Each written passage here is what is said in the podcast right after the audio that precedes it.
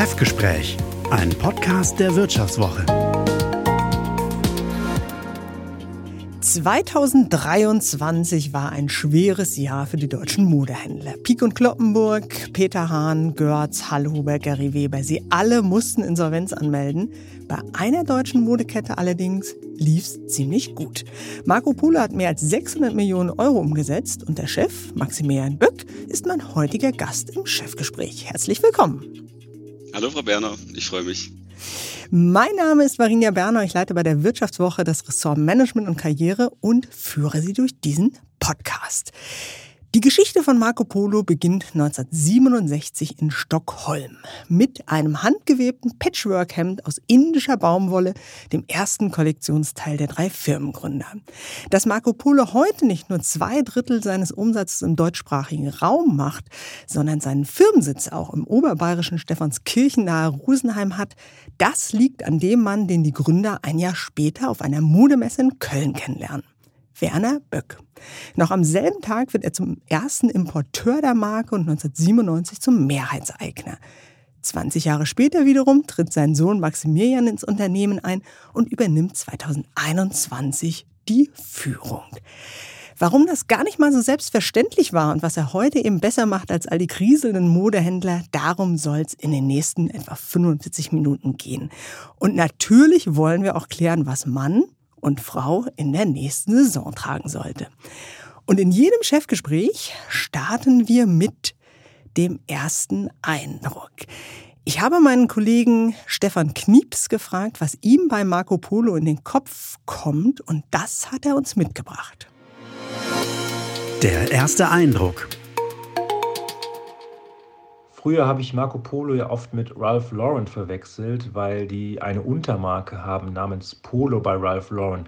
Inzwischen kann ich die aber doch ganz gut unterscheiden, weil ich nämlich Marco Polo im Gegensatz zu Ralph Lauren für deutlich weniger snobby halte.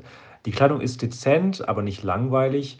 Qualität und Preise sind kein Luxus, aber deutlich gehobener als die deutschen Fußgängerzonen-Standards wie C&A, H&M, Esprit, S. Oliver und so weiter. Also kurzum, wenn man bei Marco Polo einkaufen war, finde ich, sieht man doch in der Regel ganz schick aus. Und das ist doch mehr, als die meisten deutschen Bekleidungsunternehmen von sich behaupten können.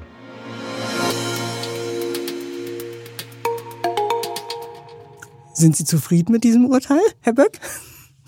Ich kann da viel, viel unterstreichen. Ja. Tatsächlich äh, werden wir auch immer mal wieder mit äh, Polo verwechselt wegen dem Namen. Ja. Aber ähm, tatsächlich, wir stellen ja auch Casual Wear her. Also die Beschneidung ist auch beim Endkunden und im Sortiment vorhanden, aber ganz anderer Background und ähm, ja, der eine ist US gegründet und wir kommen ja aus Stockholm, also ganz andere Geschichte dahinter. Mhm. Ich musste ja bei dem vernichtenden Urteil meines Kollegen über die Ästhetik der allermeisten deutschen Label an eine deutsch-spanische Hochzeit denken, auf der ich vor ja etwas über zehn Jahren mal war und da konnte man sehr sehr genau auf den allerersten Blick erkennen, wer die deutschen und wer die spanischen Gäste waren. Die spanische Großmutter hat zwar später noch noch geschwärmt von dieser einen deutschen Frau, die da in Birkenstock und Leinenhose kam, statt sich in enge Kleider und hochhackige Schuhe zu quetschen. Ähm, ich muss gestehen, ich persönlich fand meine Landsleute doch eher ein bisschen peinlich auf dieser binationalen Hochzeit. Können wir Deutschen inzwischen Mode?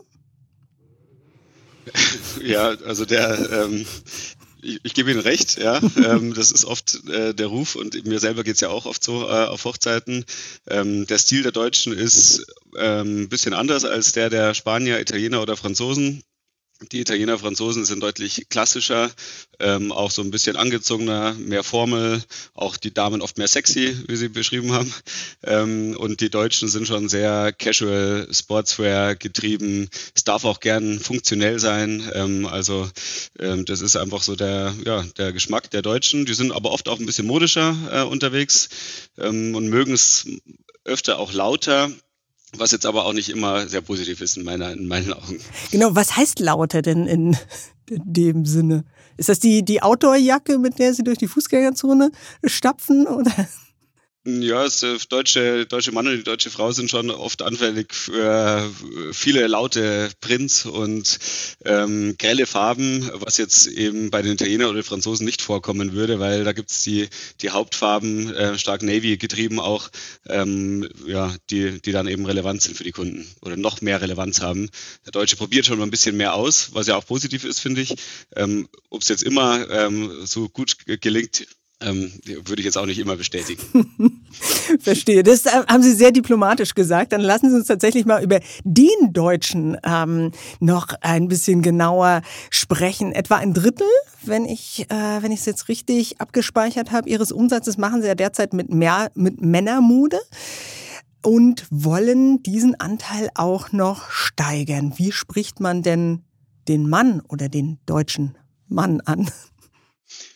Ja, also der deutsche Mann ist über, über Mode selbst, aber wie die meisten Männer jetzt gar nicht so äh, anzusprechen, sondern tatsächlich ist der ja ein bisschen markenaffiner als die Frauen und ähm, über die, über die Markenbekanntheit und Begehrlichkeit versuchen wir auch den Mann ähm, zu ähm, ja, akquirieren und äh, an unsere Brand heranzuführen. Deswegen investieren wir viel äh, in spezielles Marketing, natürlich auch für Männer. Wir investieren jetzt in Sports-Marketing äh, ähm, und ja, natürlich geht es auch ums Produkt. Ja. Also das richtige Produkt zur richtigen Zeit mit der richtigen Preis-Leistung anzubieten, äh, ist schon extrem wichtig äh, für den männlichen Endkunden. Und das dann vor allen Dingen online? Oder das klang jetzt so mit so einer ganz, äh, das klang jetzt nach äh, Target Marketing oder sowas, also zum, zur richtigen Zeit am richtigen Ort. Tatsächlich kauft der Mann deutlich weniger äh, online ein als die Frau. Ähm, also ähm, auch soweit ich weiß, sind alle äh, Online-Shops, die Herren und Damen haben, tendenziell deutlich damenlastiger als das stationäre Business. Ähm, wir sind, wir sind, wie Sie angesprochen haben, bei ähm, über einem Drittel äh, aktuell Männerumsatz, äh, online sind es aber nur so 20 Prozent. Äh, mhm. Also da sind wir viel, viel äh, damenlastiger und ich glaube, es liegt einfach am Shopping-Verhalten. Ähm, die Dame, die investiert da gerne mehr Zeit äh, äh, auf der Couch ähm, und shoppt gern online und nimmt auch die Retoure in Kauf, während der Mann äh, sehr gerne in den Laden kommt, sich beraten lässt und dann auch gerne mal wieder für die nächsten drei Monate Ruhe haben will. Mhm. Der ist da ein bisschen pragmatischer und auch bedarfsorientierter als die Frau. Okay, das deckt sich mit äh, dem, äh, mit meinem Männerbild, sage ich mal. äh, denn ich kenne jetzt relativ wenige Männer, die sagen, oh, ist ein schöner sonniger Samstag, jetzt lass uns mal ein bisschen in der Stadt bummeln äh, gehen. Das heißt, wenn er nicht online shoppt und auch nicht am Samstag bummeln geht, wie erreichen Sie den dann überhaupt? Ja, der, der Mann, der kauft, wenn er Bedarf hat. Und dann müssen wir sicherstellen, dass er bei uns kauft und nicht beim Wettbewerb. Und das versuchen wir natürlich jetzt eben auch über breiteres Marketing, was die Männer angeht, wie schon gesagt, äh, wir sind jetzt stärker ins äh, Sports-Marketing eingestiegen, haben jetzt auch viele, äh, die ganzen Sky-Sportmoderatoren zum Beispiel ausgestattet, weil der Mann halt auch nicht über Social Media so stark erreichbar ist oder über die Vogue, äh, sondern über Fußball, äh, und äh, Hobbys, die er halt hat, die die Dame äh, nicht so teilt. Also äh, ist einfach ein, ein anderer Approach, den wir da pflegen äh, und das wollen wir noch stärker trennen. In der Vergangenheit haben wir sehr Mark äh, Männer und Frauen zusammen beworben, auch so Couple-Motive und immer sehr stark stilistisch in die, in die Modewelt kommuniziert und ähm, das wollen wir in Zukunft ein bisschen mehr trennen. Bei der Frau war das genau richtig und für den Mann müssen wir ein bisschen ähm, ja, mehr uns auf den Endkunden einstellen noch. Mhm. Jetzt haben Sie eben auch schon gesagt, Marco Polo ist casual und ähm, damit haben Sie natürlich vor allen Dingen auch äh, von der Pandemie profitiert, wo ja lässig angesagt ist. Nun ist die Pandemie, toi toi toi, weitestgehend vorbei und man beobachtet auch so einen gewissen Nachholeffekt. Ne? Also die Leute gehen wieder mehr weg, die wollen sich auch wirklich herrichten.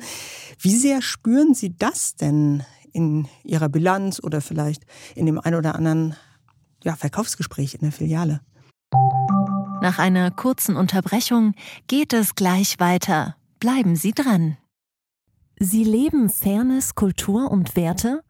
Zeigen Sie Ihr Engagement als Arbeitgeber und werden Sie Teil der Fair Company Initiative. Mit der Fair Company Initiative zeichnet das Handelsblatt Unternehmen aus, die insbesondere Berufseinsteigern und Young Professionals ein faires, attraktives Arbeitsumfeld bieten. Zu den entscheidenden Werten gehören unter anderem das Engagement für Mitarbeitende, Diversity und Chancengleichheit, Nachhaltigkeit und gesellschaftliche Verantwortung. Erfahren Sie jetzt mehr unter faircompany.de. Ja, wir sehen, dass wir auch in dem Produktgruppenmix äh, wieder mehr angezogene ähm, Artikel verkaufen, wie jetzt das Hemd. Äh, klassisch, ich trage auch gerade wieder ein Hemd, was ich äh, vor zwei, drei Jahren wäre ich jetzt sicher mit, dem T-Shirt gesessen. Also das, es geht wieder ein bisschen mehr in das Angezogene, was auch gut ist. Ähm, also für uns ist das äh, grundsätzlich positiv. Ja, wir wir profitieren jetzt nicht vom ähm, Back to Office und von Anzügen, ähm, weil wir keine Anzüge anbieten, aber Sobald es in diese Smart Casual Richtung geht, sind wir gut aufgestellt. Wir haben ähm, ein großes Angebot an Blusen, äh, Hemden, Kleidern, Sakkos ähm, und wir verkaufen jetzt auch deutlich mehr äh, mittlerweile eben wieder Blazer, Sakkos, was ähm, eben vor ein paar Jahren gar nicht mehr der Fall war. Also wir haben dann teilweise kein Sakko mehr äh, produziert, weil die mhm. Nachfrage nicht da war. Und jetzt ähm, wollen wir da wieder stärker einen Fokus drauf legen, weil wir auch merken, dass der Endkunde das nachfragt. Mhm. Das heißt, die Kollektionen haben Sie jetzt schon angepasst in den vergangenen Monaten? Auch Klar, wir richten uns mhm. immer äh, nach den Endkundenbedarfen aus und justieren auch an unserem Produktgruppenmix. Äh, und in, während Corona haben wir sehr viel Jogginghosen und Sweatshirts verkauft und Hoodies. Äh, und da ist die Nachfrage tatsächlich äh, jetzt in den letzten, sagen wir mal, 18 Monaten extrem eingebrochen. Also das äh, Sweatshirt, das ja extrem populär war während Corona, ist deutlich zurückgegangen, wohingegen jetzt Strick äh, und alles, was Webbares, also Bla ähm, Blusen, Hemden ähm, und so angezogenere Styles kommen deutlich stärker zurück. Hm. Und würden Sie dann auch mal einen Anzug mit in die Kollektion aufnehmen oder ist das dann irgendwie der Punkt, wo Sie sagen, nee, das passt eben nicht zu Marco Polo? Also wir haben immer mal wieder so ein Suiting bei Herren und bei Damen, wo man eben auch so ein Overshirt mit einer Hose gut kombinieren kann. Ähm, aber so einen klassischen konfektionierten Anzug, den wir als Anzug verkaufen, ist aktuell ähm, ja nicht angedacht und auch nicht unser äh, Kernbusiness. Hm. Man merkt es draußen schon, die Tage werden wieder so ein bisschen länger. Man hört ab und an die Vögel zwitschern. Deswegen verraten Sie uns doch mal, was Mann und Frau unbedingt im Frühjahr tragen sollte. Worauf müssen wir uns vorbereiten? Also ich glaube, dass die ähm, dass die Kunden jetzt sich wieder freuen auf viele schöne Farben, ja, sommerliche Farben, nicht zu, äh, nicht zu laut und nicht zu grell, glaube ich. Der Trend geht ein bisschen in sagen wir mal, wir nennen es oft wertigere Farben, also ähm, kein Neon, sondern so ein bisschen abgezogenere äh, Farbtöne ähm, und auch so ein bisschen in die Pastellrichtung äh, geht's. Äh, und für uns extrem wichtig und das schätzt auch unser Endkunde immer sehr im Sommer ist Leinen. Das ist unsere wichtigste äh, Qualität im Sommer. Also wir verkaufen wirklich ab, ähm, ab Ende Februar Leinenhemden, Leinenhosen, Leinenshorts, Leinenkleider extrem gut und da freuen wir uns auch schon wieder drauf, äh, wenn die ankommen und äh, der Endkunde wieder zuschlägt. Auch ein Thema für Hochzeiten zum Beispiel. Äh, da kann man auch mit Leinenkleid gut angezogen sein, im besten Fall dann ohne die Birkenstock, sondern mit Sneakern vielleicht auch. Ja, also die, die auch die Kombination äh, Leinen, ähm, Leinenhemd, Leinenblazer mit äh, Hose zusammen, da glaube ich, ist man auch ganz, ange, ganz gut angezogen auf so einer Sommerhochzeit. Okay. Ja, hätte das mal diese eine Frau auf dieser deutsch-spanischen Hochzeit gewusst. Das war ja äh, eher, eher nicht so der, der sehr feine äh, Leinenanzug, aber genug, genug des äh, Schimpfens über die mangelnde Ästhetik der Deutschen. Denn Marco Polo will ja auch eine globale Modemarke sein. Sie sind derzeit, meine ich, in 80 Märkten etwa vertreten. Und die Expansion in die USA haben Sie nach dem Beginn des Krieges in der Ukraine und den wirtschaftlichen Verwerfungen, die dann folgten, erst einmal aufgeschoben. Wann wagen Sie denn diesen Schritt? Äh, aktuell äh, wissen wir das noch nicht genau. Ähm, wir wir haben es natürlich vor und es ist, liegt natürlich auch auf der Hand. Wenn man global sein will, muss man auch in ähm, Nord- und Südamerika aktiv sein. Ähm, das fehlt aktuell noch. Wir sind ein bisschen in Kanada ähm, mit Partnern ähm, am Start, aber noch nicht äh, relevant genug und der große Step würde noch folgen. Aber aufgrund der aktuellen Verwerfungen äh, in der Welt und den ganzen Krisen, glaube ich, muss man einfach deutlich mehr auf Sicht fahren. Äh, und wir haben immer noch sehr, sehr viel Potenzial, muss man auch sagen, in den Märkten, in denen wir aktuell sind oder in denen wir auch in Europa noch nicht stark genug sind. Von daher ist aktuell der Fokus stark auf äh, bestehende Länder und europäische Länder. Hm. Ich würde ja fast sagen, immer wenn ich dann mal in den USA bin, dann bin ich dann doch wieder ganz äh, froh, Deutsche oder Europäerin zu sein. Denn so einen richtig guten Stil haben die Amerikaner doch auch nicht, oder? Müssen sie da sehr viel Aufklärungsarbeit leisten? Also ich glaube, der Gap ist natürlich sehr groß in den USA zwischen Ost und West und auch zwischen Stadt und Land. Äh, und die, ähm, die Amerikaner sind in New York und in LA, äh, glaube ich, sehr modern äh, angezogen. Ähm, auch vielleicht mit ein bisschen anderen Stil, aber schon modisch sehr affin. Wohingegen in den ländlicheren Regionen äh, das Thema natürlich überhaupt keine äh, Relevanz hat, wie Sie, wie Sie beschreiben. äh, also das ist äh, definitiv ein, ein, Unterschied und auch in, in Kanada, da waren wir jetzt auch schon mehrmals, ähm, um, um, uns ja, umzusehen, wie relevant welche Partner und Lagen und Städte wären. Da ist mir jetzt auch nicht aufgefallen, dass die Mode den absoluten Fokus hat äh, und jetzt in Toronto nicht vergleichbar ist mit einem Paris mhm. oder in London oder in Mailand. Mhm. Oder auch in Berlin zum Beispiel. Ist, stimmt. Ähm, äh, jenseits auch der, der Fashion Week ist tatsächlich Berlin ein Hotspot der Modewelt geworden, würden Sie sagen. Also nicht nur. Absolut. Die Berliner sind, die haben auch ihren eigenen Stil, was ja auch schön ist, dass äh, jeder so ein bisschen eine Stilrichtung entwickelt. Ähm, aber Berlin ist äh, definitiv ähm, sehr modisch äh, und ja, moderner, würde ich jetzt mal sagen, in der Mode als jetzt München. München ist wiederum ähm, sehr, ja, eher italophil und ein bisschen klassischer unterwegs. Mhm. Und was ist der Berliner Stil?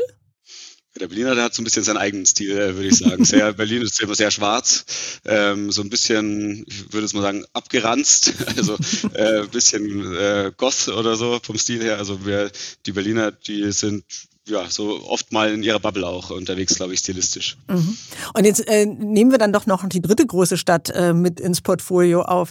Ähm, Hamburg ist ja sehr nah an Schweden. Ähm, ist das tatsächlich auch schon so eine skandinavische Eleganz, die man in Hamburg verkauft? Oder tatsächlich haben wir, ähm, wir haben es mal ausgewertet, es ist allerdings schon ein bisschen länger her. Ich glaube, wir haben tatsächlich in Hamburg pro, pro Einwohner oder Fläche die, die höchste Penetranz oder den höchsten äh, Umsatzanteil. Also Hamburg und Marco Polo passt tatsächlich, ähm, wir haben es richtig vermutet, ähm, sehr, sehr gut zusammen. Also ich glaube, die Stilistik, ähm, die wir haben, trifft ähm, natürlich grundsätzlich viele, aber die Hamburger speziell. Das, ist, das passt schon sehr gut. Okay. Ja, wir haben über die eine Folge der Corona-Pandemie gesprochen, eben ähm, der Aufschwung der Lässigkeit. Eine andere Folge war, dass Verbraucher wie Modeschöpfer, wie Hersteller das hohe Lied auf die Nachhaltigkeit gesungen haben. Viele hatten den guten Vorsatz, mit Ressourcen sorgsamer umzugehen. Ist Fast Fashion wirklich vorbei? Auch jetzt, wo Corona vorbei ist? Ähm, also ich glaube, Fast Fashion äh, wird so schnell nicht vorbei sein. Das sieht man ja auch an dem Erfolg von äh, Shein oder gewissen anderen chinesischen äh, Brands und auch an Inditex und H&M. Also Fast Fashion wird, glaube ich, eine gewisse Relevanz haben, weil sicher natürlich muss, muss auch klar sein, nicht jeder Premium äh, leisten kann. Deswegen muss man auch oft ähm, ja, ins günstigere Regal greifen. Ähm, das Thema Nachhaltigkeit ist uns natürlich extrem wichtig. Wir sagen ja auch, wir sind die Vor Vorreiter im Thema Nachhaltigkeit seit, äh, seit der Gründung, wie Sie auch beschrieben haben, erstes äh, Patchwork-Hemd, indische Baumwolle in der Zeit, in der äh, sehr viel Polyester getragen wurde. Also für uns ist das Thema Nachhaltigkeit in unserer DNA und wir investieren da extrem viel. Ähm, das passt wirklich auch sehr, sehr gut äh, zu uns. Äh, und ähm, da haben wir auch, das war, glaube ich, auch ein sehr großer Erfolgsfaktor die letzten Jahre. Wir haben wirklich nochmal einen riesen Schluck aus der Pulle genommen, was die Investments angeht geht äh, in die Nachhaltigkeit äh, extrem stark auch zu Lasten der Marge äh, ohne, ohne die Preise dementsprechend zu erhöhen, ins Produkt investiert und in die Nachhaltigkeit. Ähm, wir sehen allerdings schon auch, ähm, und ich kann das auch ein bisschen verstehen, dass der Endkunde, ähm, bei dem ist das Thema nach Corona jetzt wieder ein bisschen in den Hintergrund äh, ähm, gegangen. Also wir haben ähm, wir machen auch immer Umfragen während, äh, also jedes Jahr machen wir eine Umfrage bei unseren Endkunden und wir haben ähm, im Jahr 2021 hat der Kunde gesagt, ähm, meine Kaufentscheidung wird beeinflusst durch und dann war das Thema Preis am Platz 12 und Nachhaltigkeit war so 4, 5, 6 so die verschiedenen Nachhaltigkeitskriterien. Ein Jahr später, kurz nach dem Ausbruch von einem Krieg in der Ukraine und Inflation etc., war dann auf einmal der Preis statt auf 12 auf Nummer 3 und Nachhaltigkeit war ist ein bisschen schlechter geworden. Also die, in den Umfragen hat sich die Relevanz jetzt nicht extrem verschlechtert der Nachhaltigkeit, aber der Preis ist einfach so viel wichtiger mhm. geworden. Und ähm, das kann man, glaube ich, auch verstehen, äh, weil die Kunden und auch die, die, vor allem die deutschen Endkunden ja auch in, dem, in den letzten Monaten natürlich auch immer äh, irgendwie sehr viel Angst hatten, dass sie sich dass sie frieren müssen oder sich ihr Essen nicht mehr leisten können, übertrieben gesagt. Aber ähm, dann natürlich bei aufschiebbaren Investments wie Mode, Auto, sonst wie ähm, auch äh, einsparen. Hm. Aber eigentlich würde dazu ja dann doch auch passen, vielleicht ein bisschen mehr hinzulegen, auch ein bisschen länger dafür, aber was von meinem Pulli oder meiner Hose zu haben, oder? Äh, da stimme ich 100% zu. Das äh, müssen wir, glaube ich, auch dem Kunden noch mehr ähm, verkaufen, weil tatsächlich ist das Thema langlebiges Produkt, ähm, zeitlose äh, Produkte und hohe Qualität auch was, wofür wir stehen und wo wir ähm, einfach sehr, was uns sehr wichtig ist. Also wir sind wirklich absolut produktverliebt, detailverliebt, produktbesessen, würde ich sogar fast sagen. Und wir investieren wirklich sehr, sehr viel in, in Preis-Leistung und Langlebigkeit. Und für uns ist das beste und das nachhaltigste Argument von allen, ist öfter das Kleidungsstück tragen ähm, oder auch nochmal Vintage äh, kaufen zum Beispiel. Ähm, aber ja, der, der, jeder kauft natürlich auch impulsgetrieben mal und dann will man natürlich auch mal ein neues Trendteil äh, kaufen. Deswegen glaube ich, ganz ohne Fast Fashion wird es auch in Zukunft ähm, nicht gehen, weil nicht jeder äh, sich hochwertige Produkte und davon wenige äh, leisten kann und will. Hm. Apropos Impulskauf oder Impulse setzen. Marco Polo hat, so meine ich, auch acht Kollektionen im Jahr. Muss das wirklich sein? Ja, gute Frage. Wir, ähm, wir ähm, evaluieren auch immer unseren Kollektionsrhythmus und unseren Rahmenplan, so wie wir das nennen. Ähm, wir haben auch teilweise jetzt Kollektionen schon verknappt und weniger, ähm, bieten weniger Kollektionen an. Ähm, Im Endeffekt geht es ja auch nicht darum, wie viel Kollektionen man hat, sondern wie viel Artikel man zur richtigen Zeit an, der, an die richtigen Stelle liefert. Ähm, mhm. Deswegen, wir, man muss einfach die Kollektion, die man hat, so splitten, dass sie zur richtigen Zeit am richtigen Ort ist und dann ähm, hoffentlich genau auf den Bedarf des Endkunden trifft, trifft und dann am Ende der Saison auch nicht nur reduziert verkauft wird äh, oder auch nicht geliefert wird, während sie dann erstmal zwei Monate nicht angefasst wird. Also diese Lagerumsch dieser Lagerumschlag, den wir auch immer messen in unserer Branche, der ist natürlich ähm, extrem wichtig und der muss erhöht werden werden, indem man ähm, bedarfsgerecht einsteuert, 100 Prozent. Mhm. Wie, also jetzt regional betrachtet, wie genau sind Sie da, ähm, wenn Sie sagen, das Teil muss zur richtigen Zeit am richtigen Ort liegen? Also sind das so Sachen wie in Hamburg regnet es, aber in München scheint schon die Sonne, äh, von denen Sie sich da leiten lassen? Oder wie groß sind da diese, diese Cluster? Oder denken Sie da irgendwie zwischen Lissabon und Hamburg? Ja, tatsächlich denken wir in, in Monaten. Also wir äh, entscheiden dann, ist die Jacke die richtige für ähm, Liefertermin im August oder ist es besser, die Jacke im September zu liefern. Mhm. Äh, und da bieten wir mittlerweile dann auch ähm, für verschiedene Kunden und Länder äh, Sets an, sodass die Jacke, die wir für Deutschland im August einsteuern, der Spanier dann für September auch kaufen kann. Also wir versuchen da ähm, schon so kundengerecht, also Wholesale-Kunden, aber auch Endkundengerecht, ähm, alles möglich äh, zu machen, was in unserer ähm, ja, Macht steht, dass die Ware da ankommt, wo sie dann gebraucht wird. Und nicht nur, weil wir aus Deutschland raus äh, arbeiten, ähm, alle Jacken auch in Sizilien im ähm, August einsteuern, wo wir genau wissen, die wird eigentlich erst im November benötigt. Chefsache. Ja, wir kommen tatsächlich schon zur Halbzeit in diesem Podcast und damit ist es Zeit für die Chefsache. Wir bitten unsere Gäste in diesem Podcast etwas mitzubringen, das ihnen besonders viel bedeutet. Was haben Sie denn für uns dabei, Herr Böck? Also ich habe es tatsächlich nicht dabei, ähm, aber ich, ähm, ich bin ja im, äh, einigermaßen viel rumgekommen während dem äh, während Studium und Jobs und äh, habe ein äh, Auslandssemester auch in äh, Japan gemacht, in Tokio. Und ähm, es war 2012, 11, 12 äh, und habe mir dort ähm, weil ich sehr gerne koch äh, und auch immer ähm, ja so zur Beruhigung und äh, zum Ausgleich äh, gerne koche, äh, habe ich mir dort ähm, so japanische Küchenmesser gekauft, so Damastmesser. Äh, und die begleiten mich jetzt tatsächlich seit ja, zwölf Jahren ähm, bei jedem Umzug. Äh, und das, da waren sehr viele Umzüge dabei, also deutlich mehr als äh, ein, zwei pro Jahr. Äh, und die schleppe ich immer mit. Und ähm, ja, das, das schätze ich eben, wenn ich dann so ein bisschen zum Ausgleich am Abend äh, noch äh, was koche oder auch mit meiner Frau, Familie äh, dann noch koche, äh, dass man dann ein gutes Handwerkszeug zur Hand hat. Mhm. Und das heißt, die kommen wirklich täglich zum Einsatz oder nur für die besonderen Anlässe? Äh, nee, die kommen, also wenn ich koche, kommen die zum Einsatz, ja. Also mit, äh, ich mag es nicht mit äh, stumpfen oder schlechten oder zu kleinen Messern äh, zu kochen und zu schneiden.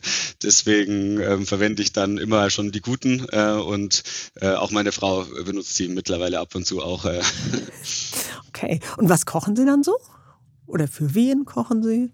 Was Ach, das, das ändert sich immer. Mhm. Ähm, natürlich koche ich auch nicht jeden Tag, schaffe ich auch nicht. Ähm, aber ähm, ich habe äh, immer sehr viel mit ähm, meiner Mutter gekocht, die auch sehr, sehr gut kocht. Das ist auch so unsere Gemeinsamkeit.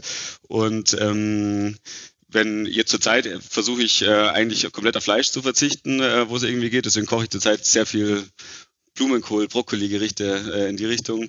Und ähm, ansonsten aber auch gern mal Fisch, Sushi ähm, und gerne auch mal ein Stück Fleisch, äh, wenn man es dann wertschätzt. Genau. Sehr gut. Und Sie haben es eben gesagt, genau, Sie haben äh, diese Messer ja aus einer Studienstation in Tokio mhm. mitgebracht. Jenseits der Kochkunst, was hat Sie denn in Tokio in Japan so fasziniert? Ach, äh, fast alles, muss ich sagen. Also die, die Kultur der Japaner, die, die Freundlichkeit, auch die Rücksichtnahme aufeinander ähm, ist wirklich sensationell, finde ich. Also ähm, ich glaube, sonst wird es auch nicht funktionieren. So viele Menschen auf so wenig Platz, ähm, da, da muss man schon so eine gewisse Wertekultur haben, ohne alles jetzt ins Gesetz und in Vorschriften zu packen. Äh, dass man sich trotzdem dann ja anständig verhält und äh, Rücksicht nimmt aufeinander, das fand ich schon so fast am, am beeindruckendsten. Natürlich aber neben Modekultur, Mode ist dort auch äh, sehr wichtig ähm, und die Leute legen Wert äh, auf gute Sachen. Die sind zum Beispiel sehr stark auch ähm, ja, getrieben von Qualität und langlebigen Produkten. So der, der Mindset, der gefällt mir sehr gut. Äh, dann das Essen ähm, und die Menschen einfach, die sehr nett sind. Also ähm, das steht schon lange auf der Liste, endlich mal wieder hinzukommen. Corona hat leider äh, dann ein paar Jahre es nicht möglich gemacht und äh, jetzt wird es demnächst hoffentlich mal wieder Zeit. Stimmt, die Japaner hatten sehr, sehr strenge Einreisebestimmungen, auch noch relativ mhm. lange in der äh, Pandemie. Wie pflegen Sie denn in Stephanskirchen Ihr Japanisch? Gar nicht. Äh, das geht nicht. Nee. Ähm, ich habe ich hab dort äh, tatsächlich ein äh, bisschen Japanisch gelernt und einen Kurs gemacht, einfach nur um im Alltag ein bisschen besser voranzukommen, weil das ist schon eine Herausforderung dort. Ähm, keine, keine romanischen Schilder und die Leute sprechen natürlich auch kaum Englisch. Ich glaube, da hat sich was getan ähm, in letzter Zeit, aber damals war es sehr, sehr schwierig und da konnte ich mir dann ein bisschen weiterhelfen, aber weit weg von, von Sprechen oder wirklich Verstehen. Mhm. Das heißt also, die Manga-Comics Comics oder so, die lesen sie noch nicht auf Japanisch. Nee, das ist tatsächlich auch was, da bin ich jetzt nicht so der Fan davon. Okay, gut, dann hat sich hat sich das doch erledigt. Lassen Sie uns von dieser Station in Ihrem Leben nochmal ganz an den Anfang äh, springen, also vom Studium in die Kindheit. Ihr Vater, das habe ich eingangs gesagt, war eben einer der ersten Partner der drei Firmengründer, hat den Vertrieb ähm, in Deutschland aufgebaut und eben das Unternehmen dann 1997 übernommen. Damals waren Sie, wenn ich richtig gerechnet habe, gerade mal acht Jahre alt. Erinnern Sie sich noch daran? Ähm, tatsächlich ja, und der war ja auch, also der, der deutsche Firmensitz war ähm, auch schon früher ähm, hier in der Region, ähm, nicht am gleichen Standort, aber nicht weit. Ähm, das heißt, der, ähm, ja, der Deutschland äh, oder Dach Marco Polo Sitz war schon hier. Äh, und ich kann mich auch an äh, da noch an die an die Gebäude erinnern. Und wir haben auch Zeit äh, dort verbracht, weil meine Mutter war Einzelhändlerin, die hat einen Schuhladen ähm, 30 Jahre lang äh, geführt. Und mein Vater musste auch äh, samstags öfter arbeiten. Das heißt, wir waren dann manchmal im Schulladen und manchmal im, äh, im Lager auch, äh, mein Bruder und ich in der, in der Firma. Und ähm, deswegen habe ich da noch ähm, ja, also operativ äh, keine Berührungspunkte mit der Firma gehabt, aber tatsächlich irgendwie am Wochenende oder ähm, natürlich im, im Familienleben war die, war die Firma immer äh, Thema. Mhm. Was haben Sie da so angestellt? Wenn Sie mit Ihrem Bruder im Lager waren? Ich habe da jetzt so Bilder im Kopf. Oder waren Sie ganz wild brav? An, wild anprobiert. genau. Ja, auch wenn es uns immer nicht gepasst hat, weil äh, in den 90er Jahren die Klamotten ja sehr, sehr weit waren, äh, sehr groß. Äh, und wenn man dann eben ja, nur ein Jugendlicher ist, dann hat einem damals auch nicht mal das S äh, gepasst. Also das war immer, der, wir hätten oft gern mehr äh, selbst getragen, aber das, ähm, ja, da waren wir irgendwie zu, zu klein und die Mode zu weit. Verstehe. Konnten Sie denn wenigstens auf dem Schulhof mitmachen? Marco Polo Klamottenpunkten oder waren da eher andere Marken angesagt? Nee, ab einem gewissen Alter war dann ähm, bei mir auch oder bei uns Marco Polo nicht mehr ganz so angesagt, weil man will ja dann immer auch was anderes äh, tragen. Ähm, deswegen, wir haben immer schon immer schon viel kombiniert und ich trage natürlich auch jetzt äh, zwar sehr, sehr viel Marco Polo, aber auch nicht ausschließend. Also auch da gibt's immer ähm, auch Brands, wo man es ganz gut äh, mischen kann. Ähm, genau. Hm. Und war das cool, einen Vater zu haben, der Modehändler ist, oder wären Sie da mit einem Polizisten, Arzt oder Anwalt als Papa besser dran gewesen auf dem Schulhof? Da, da habe ich mir keine, keine großen Gedanken drüber gemacht. Es war, es war eben so. Äh, und Marco Polo war natürlich äh, bekannt, noch nicht ganz so bekannt wie jetzt, glaube ich, aber äh, schon, schon sehr, sehr bekannt auch in der Region. Ähm, und ja, habe mir nie Gedanken gemacht, wie es als Polizist, Polizistensohn gewesen wäre. Hm. Aber war das Unternehmen Thema auch am Abendessentisch oder hat Ihr Vater da wirklich zwischen Job und Familie streng getrennt? Nee, das ist quasi tatsächlich nicht seine Stärke, das äh, streng zu trennen. Ähm, deswegen, äh, und unsere Branche, muss man auch verstehen, die ist sehr emotional. Also ich habe schon gesagt, wir sind sehr produktbesessen äh, und so ist die ganze Branche natürlich sehr emotional. Und man wird, es wird dann, es ist schon mal passiert, dass auch am, äh, am Weihnachtstisch, äh, da war noch natürlich mehrere Familienmitglieder dabei, die teilweise auch in der Modebranche sind. Also wir sind sehr ähm, stark vertreten in der, in der Modebranche bei uns äh, auch Weihnachten gewesen und deswegen äh, hat man kann es auch äh, gewesen sein, dass man über die äh, die neue Seidenbluse und wie viele Seidenblusen man jetzt unbedingt ähm, anbieten müsste in der nächsten Saison äh, heiß diskutiert hat, äh, auch äh, wenn man schon drei Gläser Rotwein getrunken hat. Also das ist leider ähm, ja immer ein, immer öfter mal ein emotionales Thema bei uns. Hm. Finden Sie das schön oder manchmal auch belastend? Ähm, tatsächlich ähm, würde ich mich öfter freuen, wenn man wenn man es besser trennen kann. Deswegen bin ich auch sehr froh, dass meine Frau nicht in der äh, Modebranche ist und dass da nicht auch noch das Thema dann äh, täglich am Abend äh, stattfindet. Also ich, ich kann das, glaube ich, ganz gut trennen und ähm, es ist dann auch irgendwann eine Belastung, wenn es zu wenn es zu intensiv äh, und gar kein Ende mehr nimmt. Mhm. Tatsächlich haben Sie mal gesagt, dass Sie das Unternehmen heute in zweiter Generation führen. Das sei so haben Sie es ausgedrückt, Privileg und Druck. Was überwiegt denn? Ach, ähm, kann ich gar nicht sagen. Der, ähm, ich ich fühle den, fühl den Druck nicht negativ, sondern ähm, ich, ich, mag Druck und ich mag auch die, die Herausforderung. Ähm, und deswegen ist, würde ich sagen, deutlich stärker äh, Privileg. Ähm, und ja, es, es, macht, es macht sehr viel Spaß und ich bin froh, dass wir in einer ja, tollen emotionalen Branche auch aktiv sind und ähm, jetzt nicht Schrauben verkaufen müssen, äh, sondern ähm, ich glaube, es gibt schlimmere Jobs und es gibt schlimmere Branchen. Äh, das ist wirklich eine, eine sehr, sehr tolle Branche mit wirklich ähm, super ähm, positiven Menschen und ähm, fühle mich da echt sehr, sehr wohl und fühle mich auch in der Firma sehr wohl, weil wir echt auch einen, einen absolut tollen äh, Spirit haben, schon seit eben vielen Jahren, auch jetzt nicht durch mich getrieben, sondern die, die, ja, die, die Werte, die wir haben in der Firma und die, die, die ganzen ganzen Mitarbeiter hier pflegen und hegen, die sind schon wirklich ähm, sehr, sehr positiv und das erlebt man tatsächlich wirklich selten. Hm. Was sind das für Werte? Also wie können wir uns diese Firmenkultur vorstellen? Was, was kommen Ihnen da so für Stichworte in den Kopf? Was zeichnet Marco Polo aus?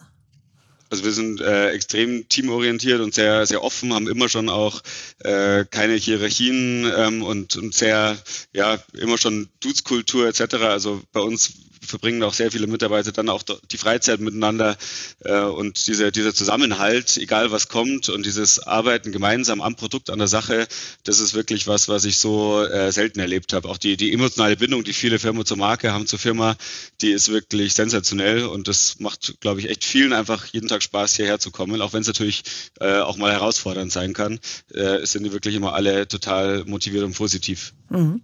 Sie wurden von vielen Kollegen Maxi genannt oder werden es noch immer. Ich muss zugeben, weil Sie jetzt gerade auch das Stichwort Duzkultur genannt haben.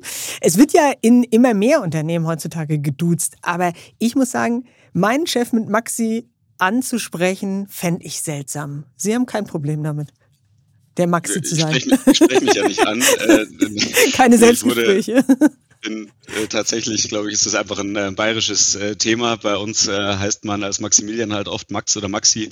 Ähm, ich wurde immer Maxi genannt und deswegen, ähm, ja, es bleibt es auch dabei. Hm. Aber Sie hatten nie das Gefühl, nur in Anführungsstrichen der Sohn vom Chef zu sein. Weil ich finde, in Maxi steckt halt ja, ist eine Verniedlichungsform. Ja, kann man so sehen, ähm, aber da mache ich mir nicht so viele äh, Gedanken. Ich glaube, die, ähm, die Taten sprechen und ähm, ich äh, fühle mich sehr gut äh, akzeptiert auch in der Firma und ähm, glaube ich, äh, da, da gibt es keine, keine Probleme, sondern wir arbeiten echt gemeinsam an der Sache und äh, ich bin ja, ich mache es ja auch nicht alleine.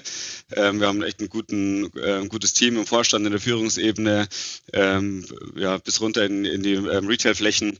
Deswegen äh, es hängt auch weder an, an mir noch an meinem Namen, sondern wir sind, äh, glaube ich, gut aufgestellt und arbeiten gemeinsam an den, an den richtigen Zielen. Mhm. Dann lass uns noch mal ein bisschen genauer darüber sprechen, wie Sie da eben hingekommen sind. Haben Sie, ähm, wir waren ja eben auch schon bei den äh, emotionalen Weihnachtsfeiern, wo beim dritten Glas Rotwein über die Seidenbluse gesprochen wird, haben Sie so eine Erwartungshaltung, vielleicht auch implizit von Ihrem Vater gespürt, äh, die zweite Generation dann eben zu bilden, dieses Familienunternehmens? Nee, Gott sei Dank nicht. Und ähm, das war, glaube ich, auch genau der richtige Move äh, von ihm, weil wenn, wenn da Druck, wenn da zu viel Druck gekommen wäre, glaube ich, hätte ich gesagt, ah, ich mache das erst recht nicht. Ähm, vor allem in, in, der, ähm, in der Jugendzeit. Ähm, also das war Gott sei Dank immer äh, wirklich auch ganz offen und ehrlich eine äh, freie Entscheidung. Und ähm, ich habe ja auch erstmal eben Business Administration studiert, auch äh, stark Richtung Finance, äh, Taxation etc., äh, Controlling lastig äh, getrieben. Also äh, war, war erstmal auch gar nicht in diese Richtung ähm, unterwegs. Ähm, und eben dann der, der Einstieg in die Modebranche kam mir dann eben, als ich nach dem Studium ein Trainee-Programm bei Piken Kloppenburg gemacht habe. Und dort äh, habe ich dann die Berührungspunkte mit der Branche auch operativ und jetzt nicht nur über, ähm, über die Weihnachtsabendessen zum Beispiel ähm, gehabt. Und ja, das hat mir dann sehr, schon sehr, sehr viel Spaß gemacht. Die, die, die Mischung aus eben ja, einem Produkt, einer Emotionalität, was, wo man auch, wo man auch ein Ergebnis hat mhm. ähm, und äh, dann eben auch sehr zahlenlastig und eine komplette Supply Chain ist auch wirklich interessant. Also ich finde einfach, wir haben eine, eine spannende Branche und das hat mich dann äh, überzeugt, dass ich dann äh, auch gerne in dieser Branche längerfristig arbeiten will. Hm. Haben Sie dieses Trainee-Programm schon mit dem Hintergedanken ausgewählt, ähm, eben dann auch bei Marco Polo einzusteigen oder wollten Sie da eher noch Controller in ähm, einem anderen Unternehmen werden? Oder anders gefragt, wann wussten Sie denn, dass Sie bei Marco Polo mit einsteigen wollen? Also ich stand eigentlich vor der Entscheidung, ähm, zum Beispiel in die Finance-Beratung äh, zu gehen, äh, hätte mich auch interessiert, oder dann eben doch mal ähm, rauszufinden, wie diese Modebranche eigentlich so tickt. Und ähm, hatte dann eben auch die Möglichkeit, das Trainee-Programm zu machen. Und hatte dann beide Angebote auf dem Tisch liegen. Äh, und habe dann gesagt, okay, ein, ähm, ein Trainee-Programm macht man später nicht mehr. Ähm, deswegen, äh, wenn, wenn mir das jetzt nicht so viel bringt oder ich äh, keinen, äh, keinen positiven Spirit spüre, dann kann ich immer noch in die Beratung gehen. Deswegen habe ich gesagt, jetzt ähm, machst du mal das äh, Trainee-Programm und das hat sehr viel Spaß gemacht. Natürlich war es auch ähm, anders nach dem Masterstudium gegangen, dann erstmal die Basics in der Modebranche zu lernen, also verkaufen, kassieren. Ähm, und ich habe dann eben Anzüge verkauft, die meine Kollegen in der, in der Finance-Branche gekauft haben. Ähm, aber es war sehr, äh, ja, trotzdem gewinnstiftend und ich habe relativ früh auch viel Führungsverantwortung bekommen, was man sonst nicht bekommt. Also ich hatte, glaube ich, mit 25 schon, ähm, 25 Jahren schon über 15 äh, Mitarbeiter, die auch ähm, ja, breit gestreut sind von der, von der, vom Mindset und was sie sonst so machen, von Teilzeit zur studentischen Aushilfe zur Fest, äh, Vollzeitangestellten. Und es hat, glaube ich, mir auch wirklich menschlich und im Führungsstil sehr, sehr viel gebracht, äh, schon früh mit so viel mit Menschen und Mitarbeitern ähm, im Austausch zu sein. Mhm. Und wann war dann auch klar, dass Sie bei Marco Polo einsteigen dürfen? Also es nicht nur wollen oder die Modebranche nicht nur für sich entdeckt haben, sondern eben auch in das Unternehmen mit einsteigen. Nach einer kurzen Unterbrechung geht es gleich weiter. Bleiben Sie dran. ServiceNow unterstützt Ihre Business-Transformation mit der KI-Plattform.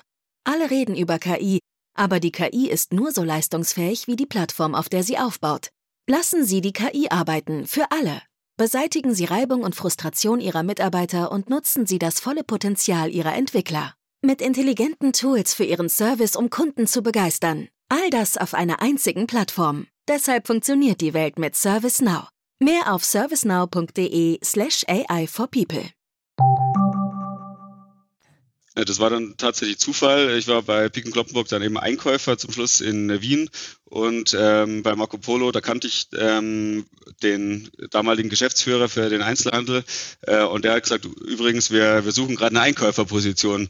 Ähm, ähm, stark Menswear getrieben, wäre das nicht was äh, für dich? Und dann ähm, habe ich gesagt, okay, denke ich mal drüber nach und dann haben wir uns tatsächlich ähm, ja, geeinigt und erst dann habe ich auch meinen, meinen Vater informiert und habe gesagt, übrigens, ähm, da, da könnte was kommen, äh, wie findest du das? Und dann hat er äh, gesagt, ja, finde er super äh, und das war quasi dann der, der Anfang, ähm, der Einstieg bei Marco Polo. Hm. Hat er Ihnen dann mal verraten, dass diese Offenheit, die er Ihnen bis dahin gegeben hatte als Vater, dass das vielleicht auch so ein kleiner Kniff war und dass er ganz froh ist, dass Sie jetzt aus freien Stücken sozusagen zu Marco Polo kommen? Klar, äh, das ist das ist schon so. Das wusste ich natürlich auch immer, dass es, äh, dass er es lieber hätte, wenn ich äh, in der Firma mhm. arbeite, als äh, Steuerberater zu werden. Äh, und ähm, ich glaube, das ähm, ja, ich bin froh, dass es in die Richtung gegangen ist und ich glaube er auch. Von daher hat er alles richtig gemacht ähm, und ähm, ich fühle mich auch sehr wohl. Also ähm, alles hat alles gut geklappt. Auf die Frage, was Sie als Junior anders machen als der Senior, haben Sie mal gesagt in einem Interview, Zitat, im Endeffekt geht es darum, die richtigen Entscheidungen zu treffen. Ich hoffe, dass er, also Ihr Vater, dass er mir dafür das nötige Bauchgefühl vererbt hat. Wie sieht denn Ihre Bilanz so nach zweieinhalb Jahren an der Firmenspitze aus? Hat er Ihnen das nötige Bauchgefühl vererbt? Ähm, ich glaube, äh, er hat mir viel mitgegeben. Ähm, ich glaube aber auch, dass man sich so ein Bauchgefühl auch erarbeiten muss äh, und dass sich die Zeit natürlich auch stark geändert haben. Ähm, was wir versuchen, ist, dass wir weniger Entscheidungen nach Bauchgefühl treffen, sondern mehr Entscheidungen äh, nach Daten treffen. Und ähm, das ist tatsächlich was, was wir aktuell versuchen, so ein bisschen ähm, zu ändern, ähm, dass wir ähm, unsere tolle Firmenkultur absolut beibehalten, aber on top noch so ein bisschen dieses ergebnisorientierte Arbeiten, wir nennen es Achieving, äh, so eine Achieving Culture ähm, reinzubringen ähm, und eben deutlich datenbasierter Entscheidungen vorbereiten, dann treffen und im, im Nachgang messen, wie hat die Entscheidung äh, funktioniert, was war gut, was war schlecht ähm, und daraus eben auch die Learnings zu treffen. Und wir sind, glaube ich, mittlerweile sehr, sehr gut aufgestellt, äh, was das Thema Daten angeht. Wir treffen auch Marketingentscheidungen äh, deutlich datenbasierter und analysieren deutlich datenbasierter und weniger nach Bauchgefühl. Ähm, und das ist natürlich auch ein Vorteil, dass es mittlerweile die, die Möglichkeiten gibt. Deswegen glaube ich, wird hoffentlich das Thema Bauchgefühl immer weniger relevant, wobei, wie, gesagt, emotionale Branche und die perfekte Mischung aus so Gespür, würde ich jetzt mal sagen, Trendgespür, ähm, auch ein gewisses Risiko auch mal ins Produkt bringen und nicht nur daten- und vergangenheitsorientiert zu arbeiten. Ich glaube, das ist die Königsdisziplin, diese zwei Themen perfekt auszusteuern. Daten und Gefühl, Gespür, Trend. Hm. Und wenn Sie Daten sagen, was für ja, Stellschrauben, Kennziffern sind das dann? Also was für, an welchen Parametern machen Sie die Entwicklungsziele für Mitarbeiter oder eben dann auch die Entscheidungen fest?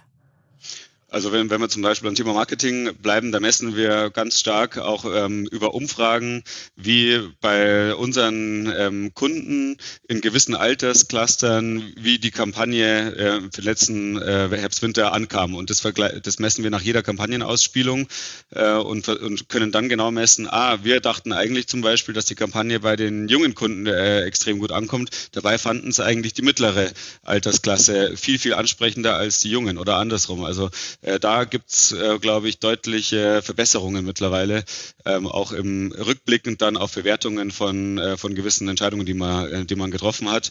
Und natürlich, äh, wenn es um die Produktentwicklung geht, geht es natürlich ganz stark in äh, ja, Lagerumschlagsgeschwindigkeit. Also wie schnell dreht sich so ein äh, Artikel, ähm, was, haben wir, was hat man da für Abverkaufsquoten, äh, auch die Klickraten auf den Artikeln, aber natürlich auch, man kann auch äh, Suchanfragen analysieren, auch online äh, tracken, welche, welche Farben trenden, welche Suchanfragen sind gerade relevant. Also da gibt es mittlerweile viele Möglichkeiten, um ja auch ein, auch ein Nachhaltigkeitsaspekt, um weniger Abfall zu äh, produzieren und, und ähm, einfach sehr, sehr endkundenorientiert äh, die Artikel äh, einzusteuern, weil wiederum äh, das das Nachhaltigste ist, wenn ich was mache, was der Endkunde nachfragt. Ähm, nachhaltiger geht es im Endeffekt nicht. Hm. Sie sind als Chef durch eine harte Schule gegangen. Sie sind mitten in der Corona-Krise gestartet. Das ist schon keine leichte Zeit für den Einzelhandel. Und als die Pandemie gerade abklang, kam eben der Krieg in der Ukraine mit all den geopolitischen Verwerfungen bis hin zu den Auswirkungen wie gestiegene Inflation, die wir alle in unserem Portemonnaie spüren. Ist die Lernkurve als Chef in Krisenzeiten besonders steil? Ähm, ja, und eine Sache muss ich noch hinzufügen. Wir hatten auch 2019 noch eine riesen Cyberattacke. Äh, also wir hatten äh, im Herbst eine monströse Cyberattacke. Äh, ein paar Monate später äh, war dann äh, Corona-Ausbruch äh, und jetzt Inflation, Krise, Ukraine. Das heißt, tatsächlich handeln wir uns von Jahr, ja, von Jahr zu Jahr, zu Krise zu Krise. Und da ist die Lernkurve Gott sei Dank also tatsächlich besonders steil. Ja. Manche Sachen hätte ich mir jetzt auch nicht äh, gewünscht, tatsächlich. Da äh, hätte ich dann auch auf die Lernkurve verzichtet, aber tatsächlich lernt man, lernt man da äh, natürlich extrem viel. Und es hilft auch dem, dem Team Spirit äh, insgesamt. Ähm, und ich glaube, dass wir die Krisen sehr, sehr gut gemeistert haben. Ähm, wir sind ähm, über 50 Prozent gewachsen seit äh, 2019, 20 äh, und das trotz diesen ganzen Krisen. Und ich glaube, da merkt man schon, dass wir ähm, ja viele Dinge richtig gemacht haben und ähm, gute Entscheidungen getroffen haben und einfach unsere Hausaufgaben gemacht haben. Ja. Wir haben einfach wirklich in die richtigen Dinge äh, investi investiert, in die Nachhaltigkeit, ins Produkt, Internationalisierung. Wir sind gut aufgestellt, was online angeht, was, was die Omnichannel-Kanal, was den Kanalmix angeht. Ähm, ich glaube, das ist äh, einfach was, wo wir, wo wir uns auch für die Zukunft gut aufgestellt sehen und dann äh, kann, kann auch die eine oder andere Krise noch kommen, auch wenn wir es uns natürlich alle nicht wünschen. Toi, toi, toi. Letzte Worte. Wir biegen damit auch tatsächlich schon in die Schlusskurve ein und da gibt es stets eine kurze Schnellfragerunde. Ich habe für Sie mitgebracht ein Zitat, eine Entscheidung zwischen zwei Dingen und einen Satz, den Sie beenden sollten und Sie reagieren stets kurz, knapp und natürlich ehrlich. Das Zitat kommt von Albert Schweitzer. Erfolg ist nicht der Schlüssel zum Glück. Glück ist der Schlüssel zum Erfolg. Ihre Haltung dazu? Ich glaube, auf Glück darf man sich nicht äh, verlassen. Wenn Sie sich entscheiden müssen, laut oder leise? Leise. Und zum Schluss, wer mich richtig auf die Palme bringen will, der sollte. Zu viel reden. Das passt zu leise. Ich freue mich aber, dass wir gut miteinander geredet haben und danke Ihnen ganz, ganz herzlich für die spannenden Einblicke. Danke vielmals, hat Spaß gemacht äh, und spannende Fragen, definitiv. Im nächsten Chefgespräch wird mein Kollege Konrad Fischer mit Jürgen Reinert sprechen, dem Chef von SMA Solar, einem der weltweit umsatzstärksten Ausrüster für Photovoltaikanlagen. Und dann? Wen sollten wir unbedingt mal ins Chefgespräch einladen? Wessen Erfolgsgeheimnis sollten wir hier im Podcast lüften? Schicken Sie uns Ihren Vorschlag an chefgespräch.vivo.de. Schreiben Sie uns auch, was Ihnen gefällt und was Ihnen nicht ganz so gut gefällt. Und wenn Sie bereits rundum glücklich sind mit dem Chefgespräch, lassen Sie gern eine positive Bewertung da. Und schauen Sie auch mal in die Show Notes. Für treue Hörer und Hörerinnen des Podcasts haben wir ein paar Angebote, damit Sie die Vivo digital wie auch gedruckt etwas günstiger lesen können.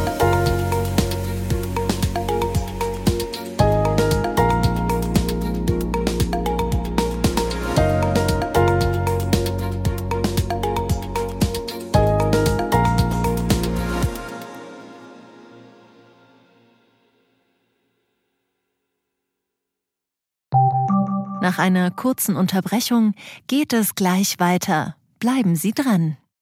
Eine Weltreise starten, Ihr Hobby ausleben?